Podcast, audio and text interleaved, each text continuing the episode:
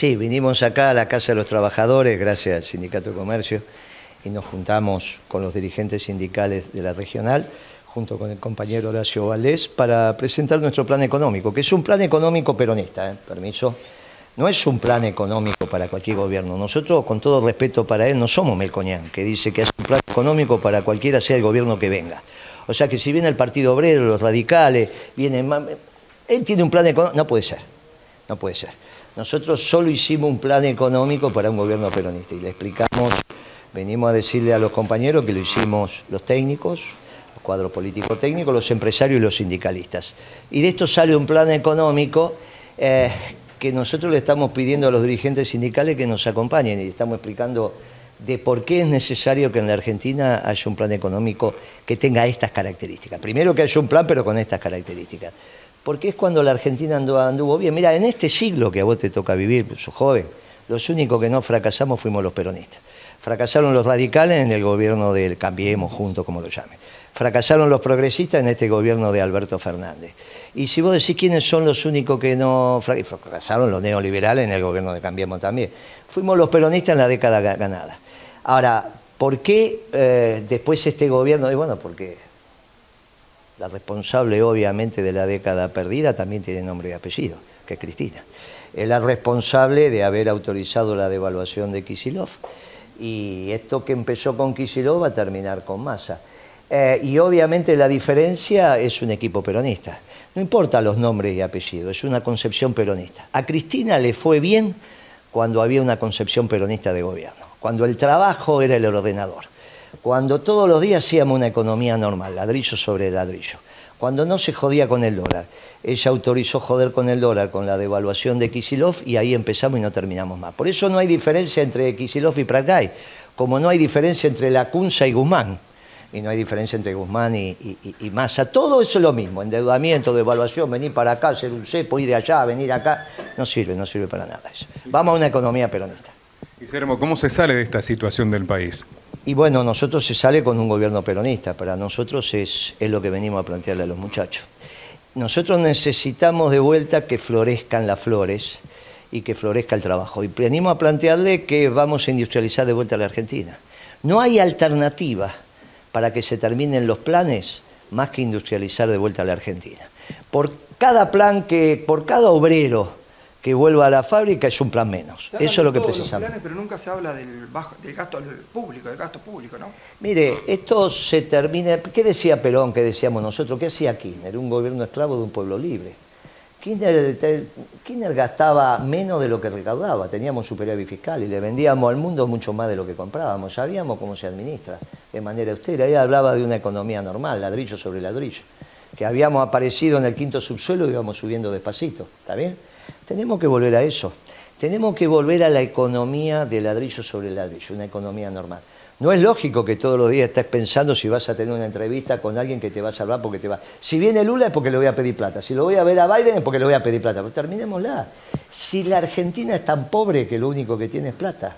¿O no leíste las estadísticas de ayer que hay casi 400 mil millones de dólares en manos del pueblo argentino? Lo que hay que hacer es poner esa plata despacito a trabajar ponerla a trabajar, pero para ponerla a trabajar tiene que ser rentable. ¿Cuándo haces una economía rentable? Cuando hay un gobierno peronista. ¿Qué pasa con los planes que se le da a la gente? Y por eso, un obrero trabajando es un plan menos. Vos tenés que industrializar el país, si no, ¿en qué va a trabajar la gente?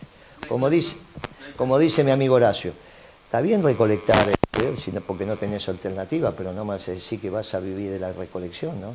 Todos los muchachos tienen que tener trabajo. Y la única manera de tener trabajo es volviendo a industrializar la Argentina. ¿Vos te acordás cuando Villa Constitución florecía y era, era un ejemplo de la Argentina porque era la metal mecánica, ¿no?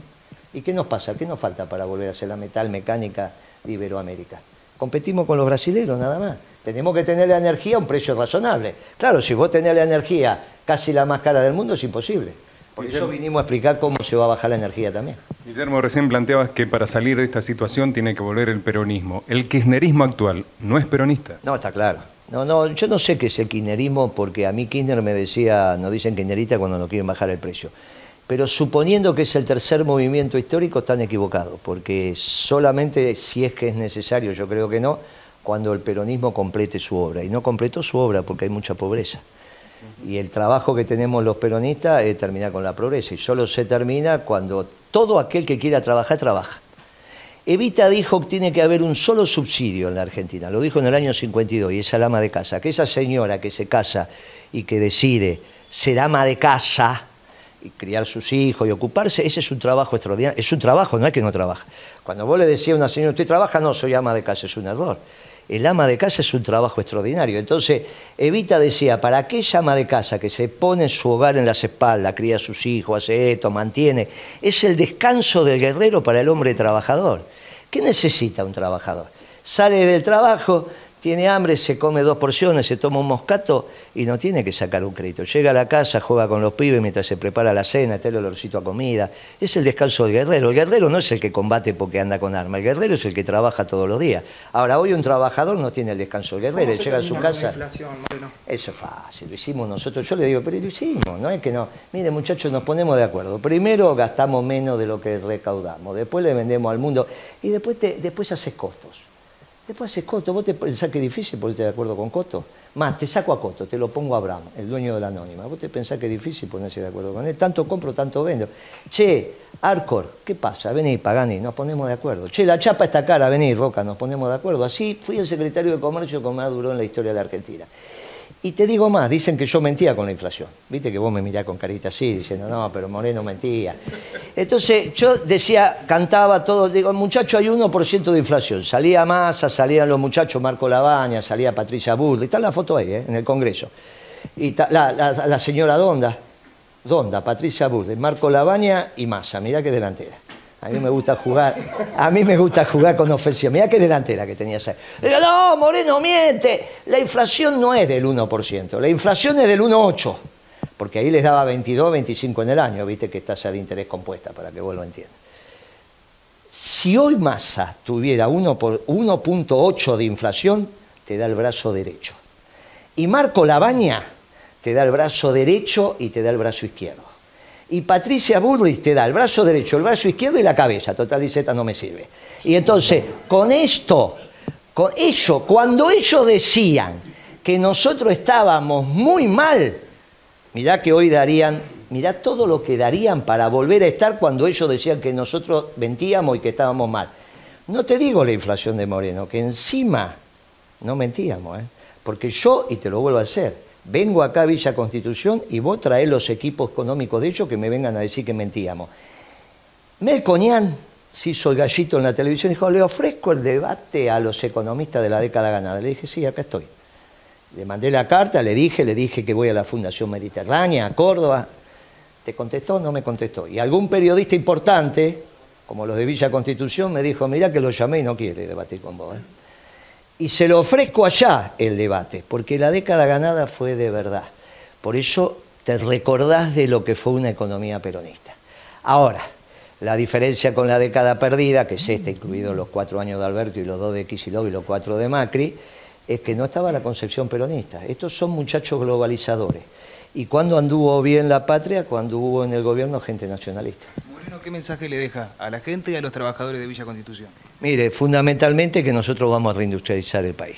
Cuando Villa Constitución era un orgullo de la metalmecánica argentina. También eran, eran bravos, ¿eh? Pues yo vos no los conociste, pero algunos de los de acá lo conoció, eran bravos. Pero yo quiero esa Argentina. Yo quiero la Argentina donde los muchachos trabajaban en las industrias, obviamente en el campo también, y obviamente en los servicios también. Pero estoy diciendo, cuando, ¿por qué tenemos tantos planes? y porque caímos en la producción industrial. Tenemos que recuperar la Argentina industrial, que tenía una industria superior a la brasilera.